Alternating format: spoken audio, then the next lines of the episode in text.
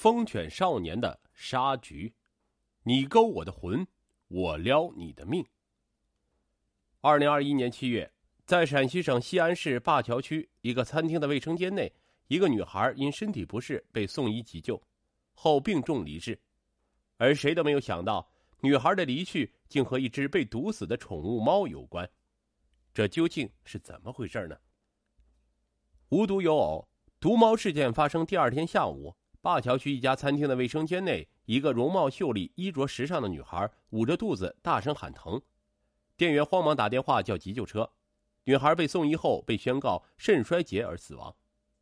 女孩名叫程若楠，末年二十四岁，陕西省安康市人，是西安一家外贸公司的职员。闻讯赶来的父母悲痛欲绝，他们拿出女儿在一个月前刚做的体检报告，显示身体各项指标均正常。我女儿平时体质好得很，怎么会肾衰了？一定是有人害她。他们当即报警。通过尸检，法医发现程若楠的尸体呈现无机汞中毒的特征，确认死因为氯化汞中毒。程若楠平时吃的都是公司的自助餐，她的日常工作也不可能接触到氯化汞，很明显，极有可能是有人蓄意投毒。通过排查，警方发现。程若楠和人没有矛盾，也没有债务纠纷，唯一和他走得近的男人就是孙建伟，他是西安一家化学品公司的部门经理，也是他的一名客户，现年三十岁，父亲早年去世，离异无孩。程若楠病逝当天，孙建伟也一直在单位上班。面对警方的询问，孙建伟坚称自己和程若楠是好友，他还讲述了他请母亲帮程若楠亲戚家的孩子韩小诺做家教。程若楠和他们一家相处的很好，可当民警在调查韩小诺的父亲韩森时，意外得知，韩森和陈若楠不是亲戚，而是恋人。而当孙建伟得知他们是恋人后，还吃醋打了韩森。恢复程若楠的手机数据后，警方发现孙建伟给程若楠发的信息暧昧，程若楠回复冷淡。程若楠的同事也说，孙建伟痴恋程若楠，让程若楠很头疼。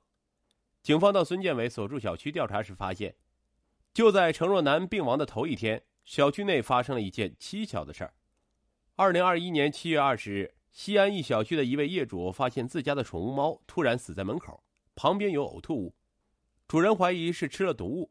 他调取楼道监控后，发现猫趁人不备从家中溜出，扒开了邻居孙建伟家门口的一个塑料袋，啃食了里面的卤鸡爪，不久后抽搐死亡。主人又伤心又疑惑，果断就报了警。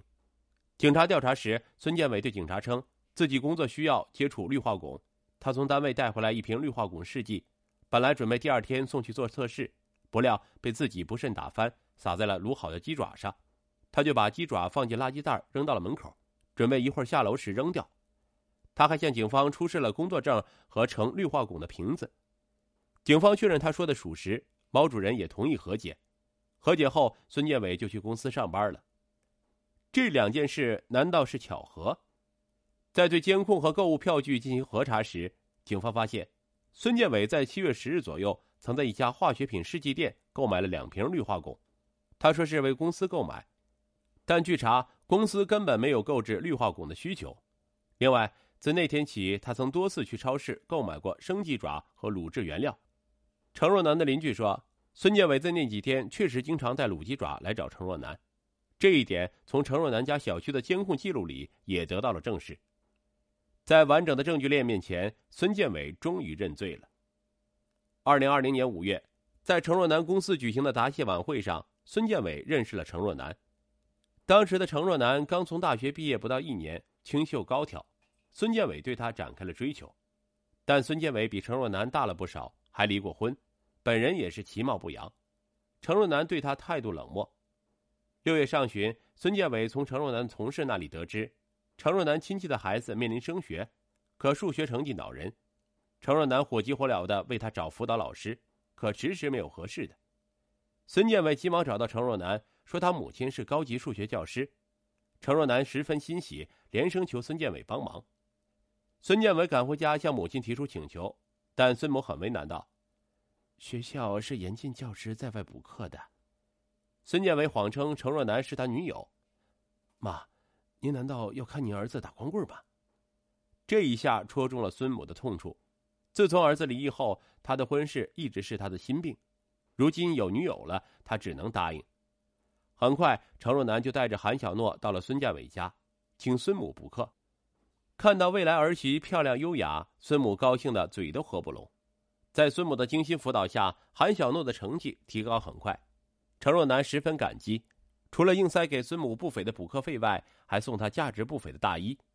孙母越发觉得程若楠乖巧懂事，他劝孙建伟说：“这若楠啊，不错啊，你可要把握好啊。”其实，孙建伟明白程若楠在感情上对自己并不上心。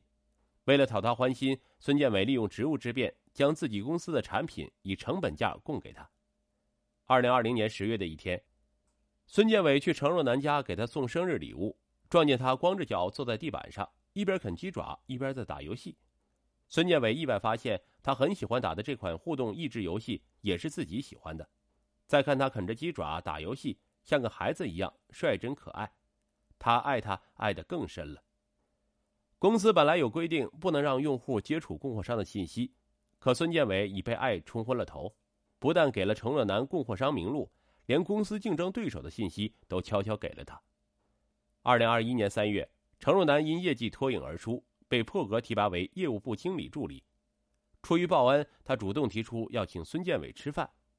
孙建伟趁机提出不想被同学奚落，要他以女友身份陪他参加同学聚会。程若楠很为难，见孙建伟不高兴了，程若楠只得答应。聚会那天，美丽脱俗的程若楠惊艳全场，同学们纷纷打趣孙建伟。哎你小子深藏不露啊！这女友也太美了。孙建伟很得意，决心追到程若楠。在送程若楠回去的路上，孙建伟向她表白。程若楠岔开话题说：“只想拼事业，感情的事儿等等再说。”孙建伟以为他害羞默认，开始加大了追求的力度。得知程若楠胃不好，就报了药膳厨师班，做养胃药膳给他送去。但程若楠很排斥，她向同事兼闺蜜沈佳欣抱怨道。我对孙建伟没感觉，但小诺要升学了，他妈教的好，我不想放弃。沈佳欣劝他忍忍再说。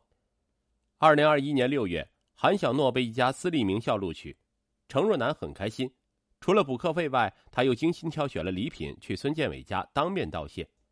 孙母试探的问起两人何时领证，陈若楠为难的说：“阿姨，我和孙哥只是普通朋友。”孙母气得当场变脸。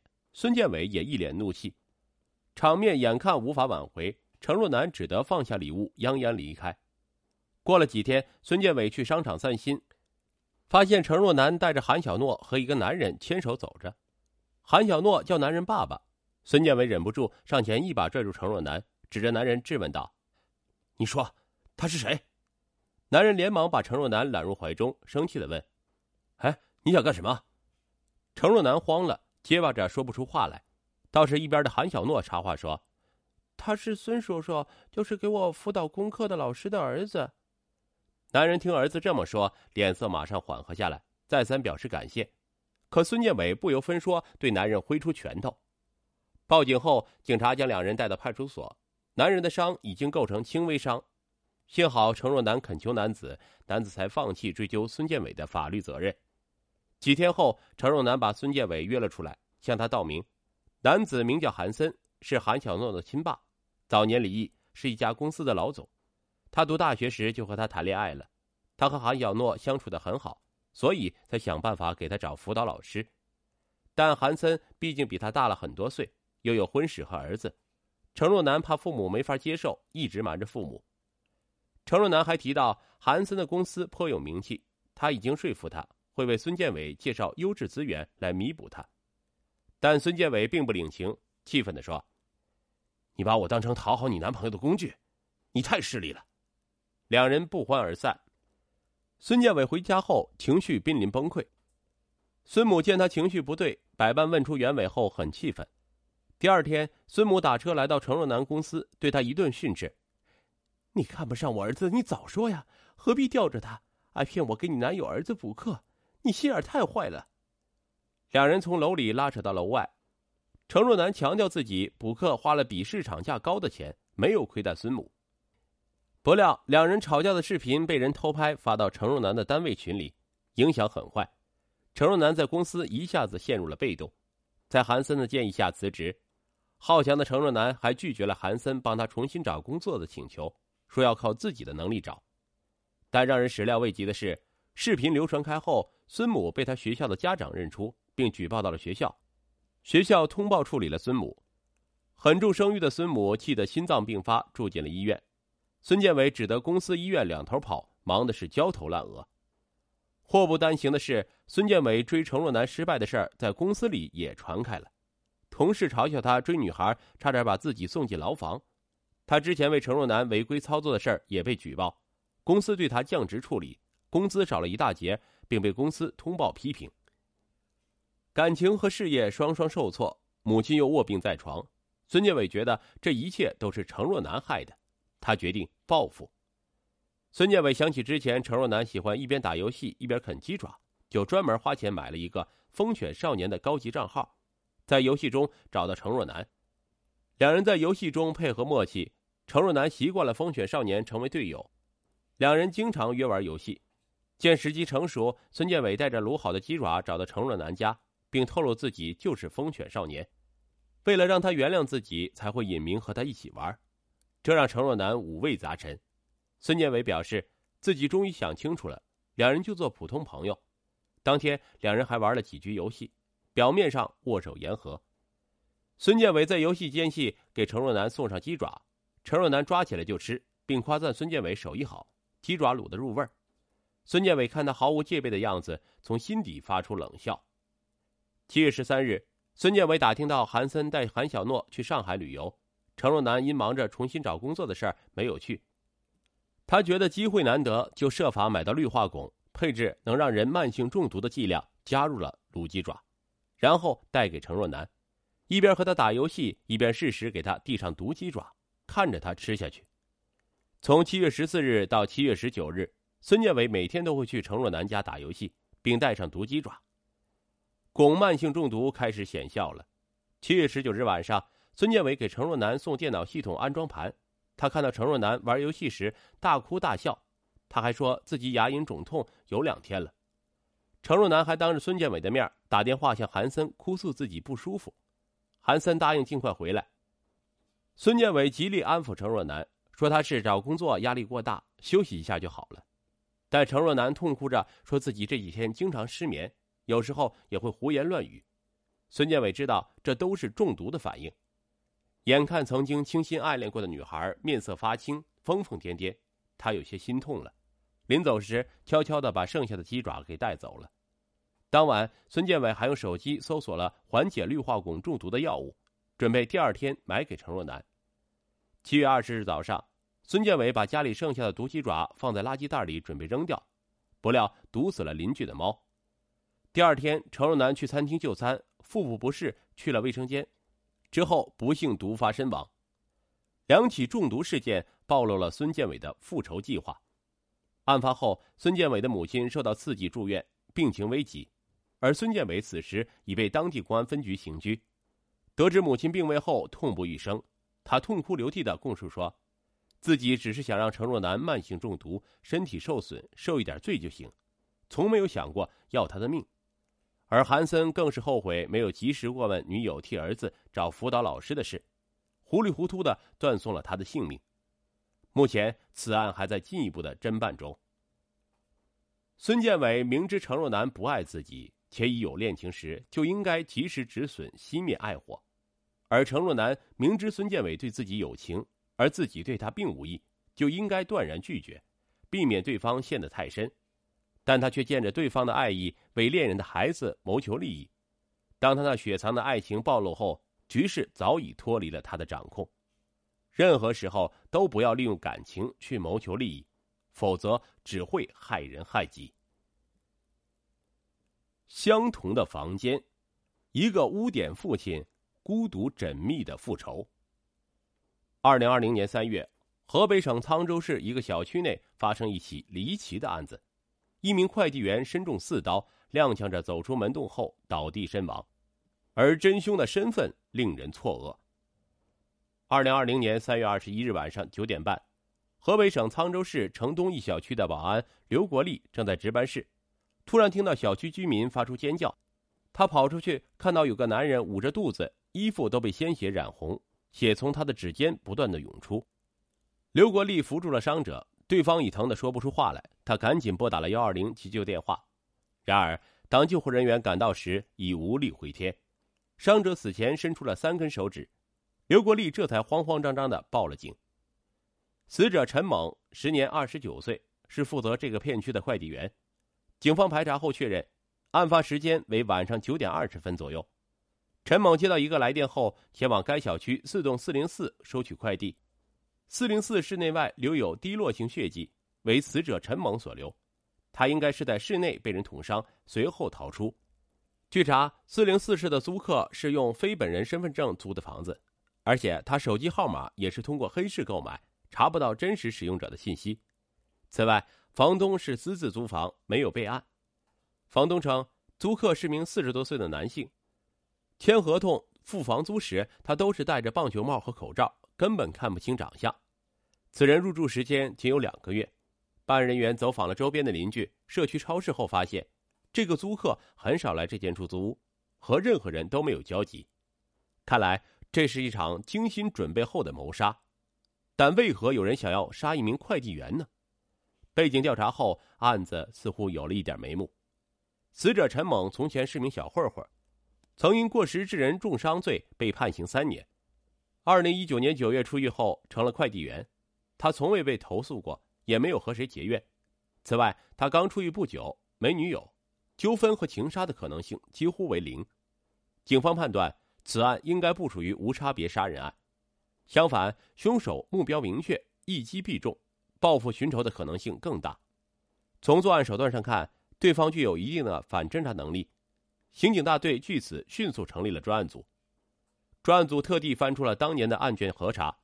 二零一六年三月二十一日晚九点，陈猛和另一名男性因琐事在沧州市北郊街头打架，不小心撞到一名过路的女孩，女孩的后脑勺磕到路边花坛，不省人事。陈猛驾车将女孩送医，然而医生说陈猛送医不及时，女孩因失血过多，大脑皮层功能受损，不幸成了植物人。女孩名叫徐美美，时年十九岁，是一名大一新生。当晚她刚做完家教，准备返校，谁料遭此横祸。徐美美是独生女，她出事后，其父徐富贵和母亲杨三梅数次找到陈家哭闹。当年开庭时，他们甚至冲到陈猛面前，试图殴打他，被法警拉开。陈猛家境一般，由家属出面赔偿了徐美美父母三十万元，而他则获刑三年。当年徐富贵和杨三梅大呼：“这些远远不能消解女儿被毁之恨。”警方怀疑陈猛被杀案和这起纠纷有关。然而，巧的是，陈猛出事当晚，三月二十一日，徐美美的母亲。时年四十五岁的杨三梅晚上十点三十分报案称，自己被前夫徐富贵绑架殴打。当时接警的民警称，当晚他们找到徐富贵，对方大言不惭的表示自己打杨三梅是常有的事儿，要他们少管闲事儿。办案人员见他冥顽不灵，态度嚣张，而且杨三梅被打到指甲盖都破裂了，现场拘捕了他。事情过分凑巧，有办案人员提出。会不会是徐富贵夫妇二人故意演戏，试图制造不在场证明，以瞒天过海？可走访发现，徐富贵夫妻俩感情不和的事情是人尽皆知。徐富贵是个酒疯子，只要喝酒就会家暴，打的杨三梅是鼻青脸肿，夫妻关系势同水火。唯一令人欣慰的是，他们唯一的女儿徐美美长相清秀，成绩优秀，人也是乖巧懂事，从来没有让家里操过心。徐美美出事后，徐富贵夫妇备受打击。头两年，徐富贵老实很多，供养妻女。然而，半年前，他多次对周围人称女儿身体状况毫无起色，他的日子过得昏天黑地。他向杨三梅提出离婚，并强行带走了那笔开销后仅剩的十万元赔偿款。杨三梅请邻居家的老人帮忙照看女儿，自己则打工维持生计。累到极致，痛哭着喊恨死了无情的徐富贵。有好心人士匿名给他捐款。前阵子街道发起倡议，人们给这对母女凑了两万元钱。谁知徐富贵听说后找他要这笔钱，他们吵得昏天黑地。